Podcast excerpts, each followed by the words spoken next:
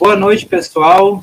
Boa noite, telespectadores ou ouvintes do MW Futebol. A gente está na nossa terceira, terceira, terceiro vídeo aí na, na Twitch, né, compartilhando com vocês um pouco sobre, sobre tática, conversando um pouco sobre, sobre futebol. Hoje a gente vai falar um pouco sobre a final da Copa Africana de Nações e um pouco sobre o Mundial de Clubes que, tá, que, tá, que já está enrolando, né? O Palmeiras uh, tem um jogo aí essa semana para ver se consegue chegar na final.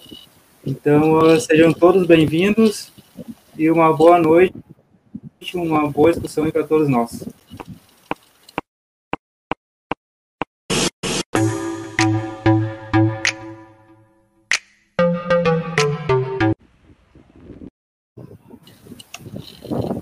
Bom, pessoal, hoje de noite a gente tem a companhia aí do Rafinha, né? A gente vai, vai estar tá aí conversando com a gente sobre a final do, da Copa Africana de Nações, sobre o Mundial de Clubes que está acontecendo também. Então, vamos começar falando um pouco sobre a final da Copa Africana de, de Nações. Né? Uma partida onde muitos esperavam uh, até um, um bom número de gols, digamos assim, né, algum, uh, algumas, uh, algum maior, maior número de chances de gols, vamos ser mais específicos, né, até pela qualidade de Senegal, não tanto pelo Egito, porque o Senegal tem muitos jogadores aí atuando na Europa, né, como o Mané, o, o Koulibaly, o, o Mendy até, né, fora um pouco essa questão de fazer gols, mas o Mendy foi eleito o melhor goleiro do mundo aí na, nessa última temporada. E uh, vou mostrar um pouco da, da marcação desses dois times e da saída de bola, né? Eu acho que foram dois, dois times aí que se sobrepuseram, né? marcaram e tentaram sair jogando da, da mesma forma, essas duas equipes, tanto Senegal como Egito. Eu vou compartilhar duas telas aqui bem rápido para a gente falar um pouco sobre elas.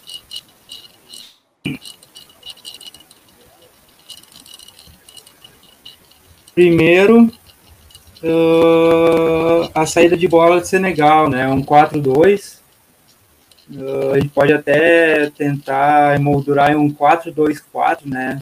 Com, com esses seis jogadores bem mais recuados, né? Os quatro jogadores de defesa e os dois volantes, buscando a, a saída de bola, buscando dar apoio na saída de bola.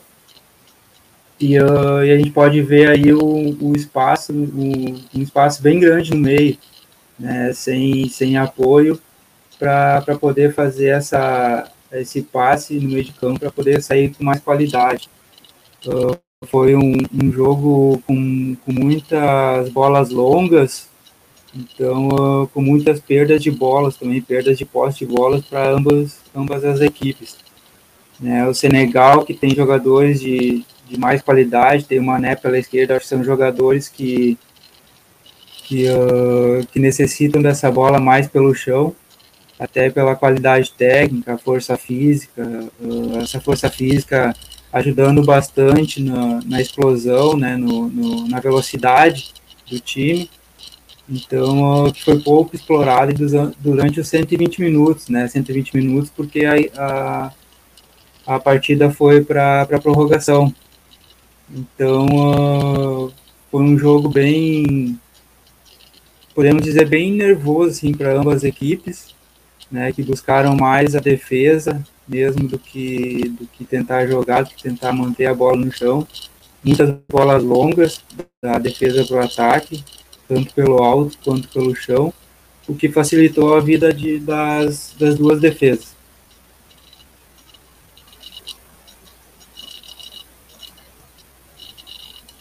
Uh, não sei se o, o Rafinha quer, quer colocar alguma coisa quanto a isso.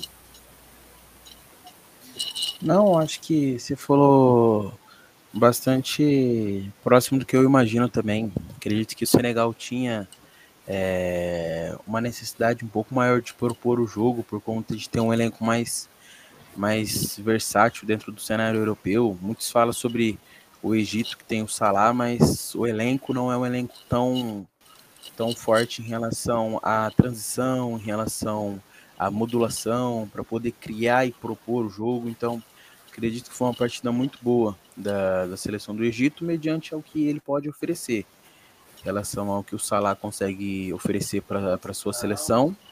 E o Senegal, gostei demais da partida em relação a, ao nervosismo, porque muito se fala sobre bons jogadores, mas em momentos cruciais jogadores africanos que não têm é, tanto essa, essa facilidade de atuar em grandes partidas pela seleção, faz com que tenha um nervosismo maior.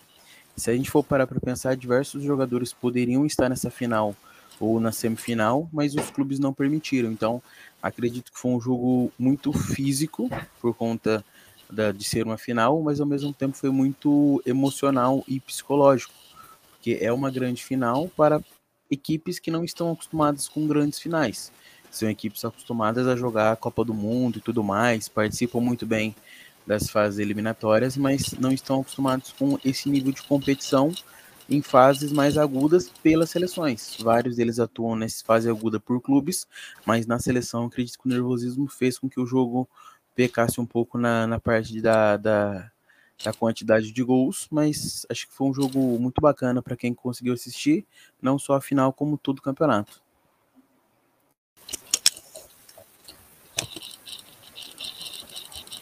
É, exatamente, concordo contigo, uh, Rafinha. Até comentei na, no meu Twitter lá a minha, a minha percepção dessa, dessa essa Copa Africana de Nações foi a organização, né? Eu comentei lá que a, que a organização do torneio em si uh, foi melhor do que em comparação à Copa América, por exemplo, né? Que é a nossa Copa de seleções aqui do, do continente.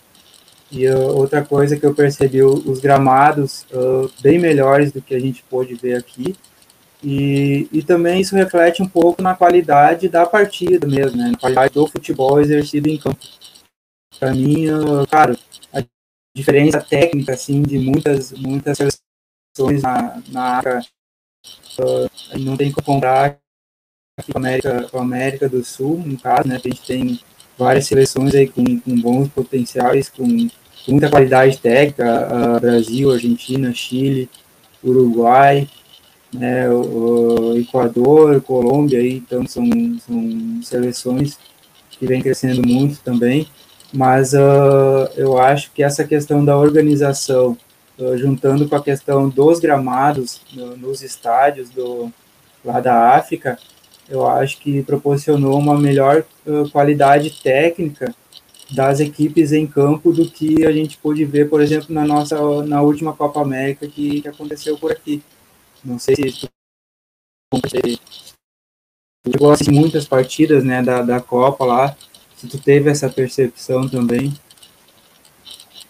Não, com certeza. Acredito que é, a África deu um, deu um show gente, ainda mais um, um, um, um continente que sediou é, uma, uma, uma Copa do Mundo, então tem um astro, tem teoricamente, apesar de ter sido na África do Sul, o continente inteiro vive uma competição desse nível. Então, acredito que existiu muito isso da questão de ter aprendido com, com a Copa da África. Então, o continente ele conseguiu evoluir demais em diversos critérios. E como você estou, o principal ponto da Copa América é que teoricamente a, a, aqui é uma várzea. Aqui as pessoas fazem tudo como elas querem, de maneira que elas consigam é, privilegiar certas, certas equipes, certas confederações, instituições, tudo mais. Então lá parecia que teve um trato melhor. Assim como vem tendo a, o Mundial também, que a gente vai estar falando mais para frente, é, não foi escolhido o estádio mais famoso ou o estádio da equipe mais famosa, foi escolhido o estádio que tinha as condições necessárias para entregar um bom jogo. Diferente do que acontecia no Brasil, que no meio do jogo, é, placas da, da grama se soltando, é, estádios em que tiveram jogos dois dias antes e não eram paralisados, não tinha nada. Então, acredito que essa má organização da América é, mostra que a África, em relação à organização, está muito, mas muito à frente da América em diversos sentidos, além da bola, além do futebol, no, no nível da organização mesmo, que a organização faz com que o campeonato seja ainda melhor mais para frente. Bom, a gente aqui do, do MW Futebol, a gente costuma dizer que a gente discute o futebol dentro das quatro linhas, né? Mas a gente não pode deixar de citar essas questões aí também, que interferem dentro das quatro, das quatro linhas. Então, uh, eu acho que é, é, um ponto aí que a gente tem que, tem que ver também, tem que discutir. Então, vamos falar um pouco agora do, do Egito. Uh, uma coisa que, que me chamou a atenção eu tava essa semana, eu comecei a ler de novo aqui o livro da, da pirâmide invertida e, e coincidentemente uh, essa semana passada eu estava lendo a questão do 424 né, uh, que conta que conta a história lá de, de quando começou e tudo mais e o que, que me chamou a atenção nessa partida da final da, da Copa Copa Africana de Nações lá foi a forma que o Egito estava jogando eu vou compartilhar uma tela aqui e vou, vou comentar em cima dela uh, a forma que o Egito se posicionava em campo. É, aqui foi um, um, um, um, tempo do, da partida, né, um momento da partida em que eu, em que eu tirei um print, fiz esse, esse frame, o Egito posicionado no 4-2-4, né, os dois volantes ali no, no meio, buscando apoiar a saída de bola, os quatro defensores, né, os dois zagueiros, dois laterais, e os outros quatro jogadores de, de ataque ou de criação mais avançados.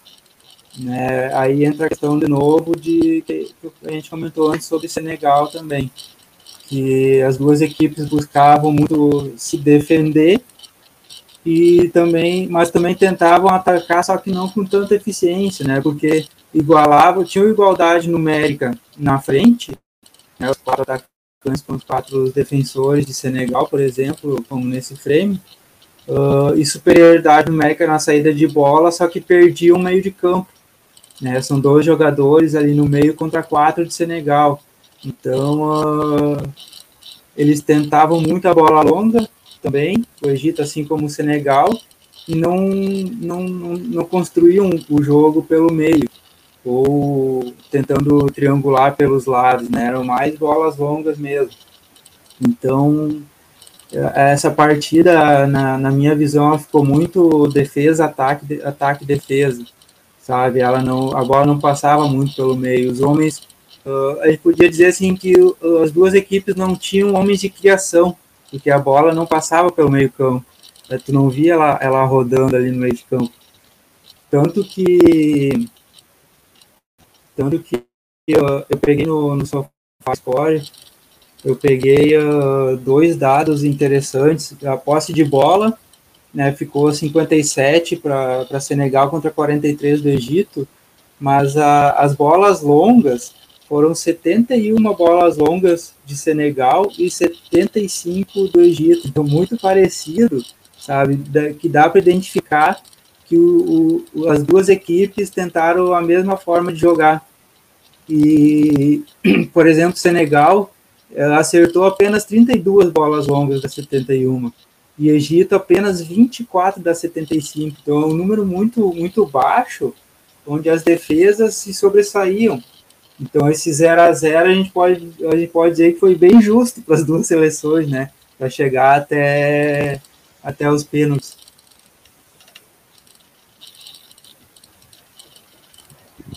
E uma coisa que me surpreendeu foi que o Mohamed Euneni, que é um jogador que, que atua na Grande Liga, atua no Arsenal e tudo mais, ele era um jogador que eu esperava um pouco mais. Acreditei que ele poderia ajudar um pouco o Salah, ele até caiu um pouco mais mais para o lado direito, porque o Fati vinha ajudar um pouco na defesa e o, e o Eman Ashor não subia tanto pelo lado direito. E teoricamente pelo lado esquerdo era teoricamente o, o fator de, de, de, lateral base. O Omar Marshrov era quase um segundo lateral esquerdo. E do lado direito até tinha o, o, o Eunene se aproximando um pouco do Salah. Mas eu acho que não tinha uma organização prévia para fazer com que essa transição seja feita de maneira de maneira ideal. Assim como você falou, era forçado toda hora o lançamento porque não tinha esse jogo de aproximação, não tinha um volante que vinha buscar essa bola e fazia com que a bola chegasse a, a segunda e muito menos a terceira linha. Então, acho que foi um jogo que muitas vezes a pessoa fala assim, o meio-campo define define quem vai ganhar o jogo. Então, nesse jogo, acho que nenhuma das duas equipes quis ter o meio-campo. Então, senti um pouco de falta disso. O, o Senegal, logicamente, tinha tem o Guenye, o Mendy, o Kouyaté, são jogadores que a gente já conhece mais e sabe que teriam a capacidade de criar isso, mas basicamente foi isso. O Egito foi fazendo o que eles tinham a oportunidade de fazer.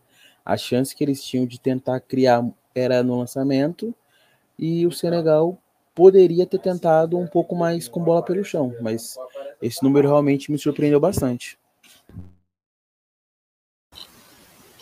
É, exatamente. Uh, e parecia que os dois volantes de cada equipe estavam ali só para pegar a segunda bola. Né? No caso, se a defesa do time adversário rebatesse, para eles conseguir pegar a segunda bola e não para tentar, tentar criar alguma coisa. Uh, bem, a gente falou um pouquinho sobre, sobre a final da, da Copa Africana, né? A gente não vai se estender muito, até a nossa live cartão extenso, assim, tem aí ainda uh, um mundial de para falar. E a gente falou agora do Egito, por último, então vamos para o mundo árabe. Uh, o Rafinha que acompanhou a, a derrota do, do Monterrey, né, o clube do, do México, que era uh, dito como favorito para enfrentar o Palmeiras na, na semifinal, mas acabou caindo aí na primeira fase e ficando de fora que, que tu pode contar para nós sobre, sobre essa partida e sobre o que, que esperar do, do Palmeiras nesse, nesse Mundial de Clubes aqui? Então, para mim o resultado não foi surpreendente, porque o, o Awali já é uma equipe que vem jogando Mundial há muito tempo, então não é uma equipe que queria sentir a partida, iria sentir o nervosismo, então eram jogadores que já vinham jogando a competição há um tempo, então é, eu acreditava que, que mesmo com os desfalques, o Awali conseguiria entregar um bom jogo, porque eu não via no Monte Rei toda essa capacidade que muita gente fala. É, o Monte Rei tinha posse de bola durante quase toda a partida, mas era uma posse de bola praticamente mentirosa, porque o Awali tinha toda hora o contra-ataque, principalmente pelos lados, onde diversas vezes os jogadores recebiam em profundidade e amplitude e conseguiam centralizar muito bem a jogada só que eles pecavam demais na finalização. Então eles, eles finalizavam diversas vezes em chutes travados, em finalizações fracas no meio do gol. Mas eles eram quem mais chegavam. Então no primeiro tempo o Awali mereceu demais o gol, não conseguiu fazer o gol. E o Monte Rei, teoricamente, tabelava na entrada da área, mas não tinha um mínimo de profundidade. É, e dentro disso, se a gente for parar para pensar é, todo o processo de ataque do Monte Rei, que que era muito dito como o ataque ideal, muito do que o Monterrey poderia fazer para tentar jogar com, com uma bola pelo, pelo ataque e tudo mais, não aconteceu. O, o Monterrey movimentava a bola por dentro do ataque, mas o Funes Mori nem se movimentava e nem ajudava a equipe a criar espaço. E no segundo tempo, essa inferioridade do Monterrey até aumentou, porque eles não conseguiam mais chegar tão facilmente na zona de ataque. Colocaram um camp bom para poder ser um, um, um, atacante junto com o Funes Mori. Ficaram refém de lançamento e não conseguiram criar muita coisa. Então não me surpreendi com o resultado, até acho que o resultado poderia ser maior para o Awali pela quantidade de chances criadas, mas no geral foi uma partida justa. O resultado foi muito justo e o Monte Rey mostrou que não estava 100% preparado e focado enquanto o Awali tinha um plano muito bem definido que era: vamos jogar no contra-ataque para fazer com que o Monte Rei saia de trás. Eles saindo de trás, a gente consegue criar as nossas principais jogadas no contra-ataque. Foi basicamente como o que o Awali precisava. E já fazendo uma análise do que o Palmeiras pode propor, eu acho que vai ser uma partida muito próxima do que foi Senegal e Egito em relação à transferência de posse de bola, porque O Palmeiras precisa que o Awali saia de trás e o Awali precisa que o Palmeiras também saia de trás. Então não duvido nada que também seja uma partida de, de muito lançamento, muita, muita disputa física, brigando pela segunda bola e tudo mais. Porém, o Palmeiras é muito superior ao Monte Rei é, em relação à capacidade dos seus atacantes. Dudu, o Rafael Veiga, são jogadores que finalizam muito bem. Se eles tiverem duas ou três chances de finalizar por ambos os lados, por, com ambas as pernas, eu acredito que eles vão conseguir entregar um perigo muito maior do que o Monterrey que rodava muito essa bola, mas não tinha não tinha a agressividade que o Abel tanto tanto pede. Falando basicamente das duas equipes, eu acho que uma análise básica seria seria próximo disso. O Awali precisa que o Palmeiras saia e o Palmeiras precisa que o Awali saia.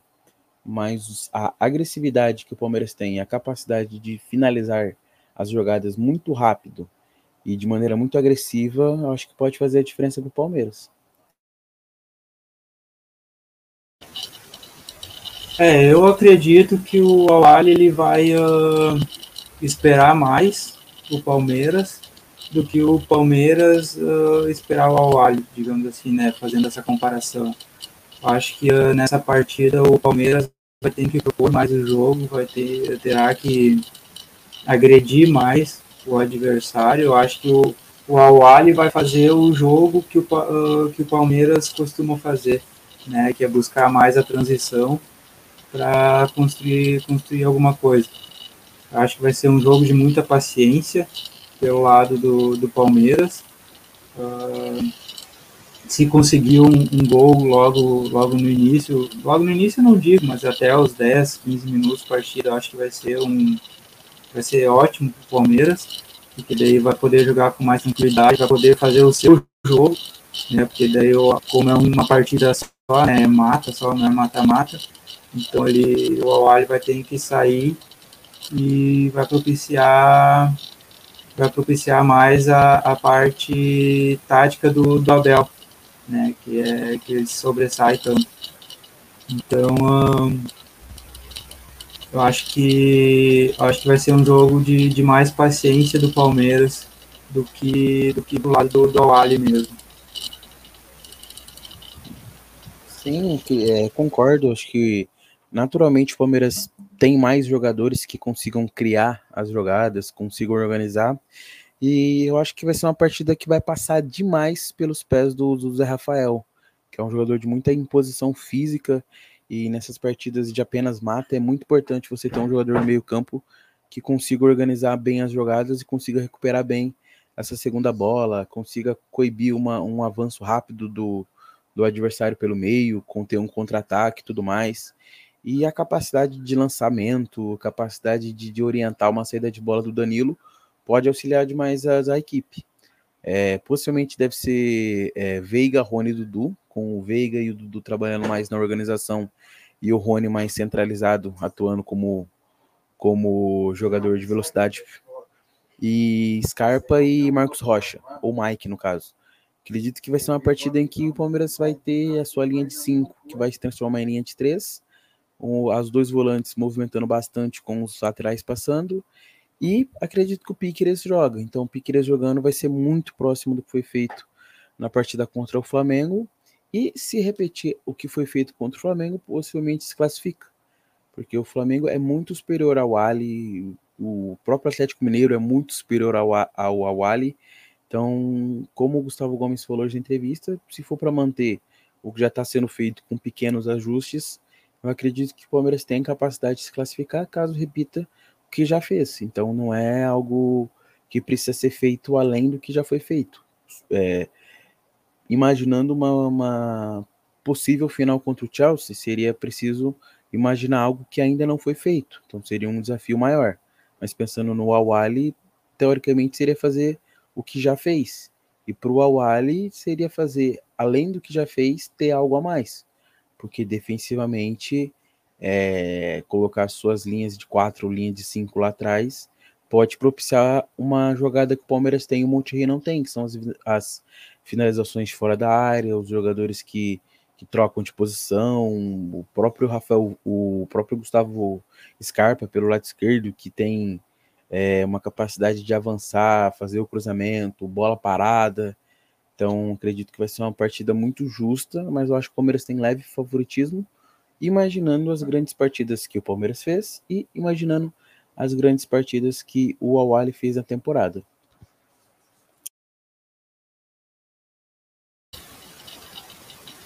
Bom, então por hoje é isso aí, pessoal. A gente conversou um pouquinho aí sobre a final da Copa Africana de Nações, conseguimos falar um pouco também sobre o Mundial de Clubes, sobre o que, que o Palmeiras vai enfrentar, o que, que ele pode oferecer aí nessa, nessa primeira partida contra o Awali. Uh, claro que depois uh, o Palmeiras se classificando ou não, a gente vai estar aqui de novo para falar, para falar bem ou para falar mal, né, Rafinha? Então, uh, fica aí o convite para a live. Quer falar alguma coisa aí, Rafinha? Quer dar. Não, só agradecer a todo mundo que está assistindo, tanto ao vivo quanto depois, depois da live. O feedback de todo mundo é muito importante. A gente conta com, com vocês ajudando a gente nas nossas redes sociais, no Twitter, Instagram, porque lá a gente vai estar tendo feedback direto com vocês, vai poder estar conversando e aprendendo sempre mais e aprendemos juntos, que sempre é o nosso bordão, a gente vai levar para sempre, né, Dani? É isso aí. Uh, querem xingar, querem dar sugestões, querem qualquer crítica aí uh, construtiva também é bem Deixem lá nos comentários, a gente vai a gente vai tentar responder. Então, uh, até porque na, na Twitch agora a gente está tá apenas começando, mas tem muita coisa aí que vai, vai aparecer ainda, muita coisa boa aí que a gente está tá programando. Tá, pessoal? Um abraço a todos e até a próxima.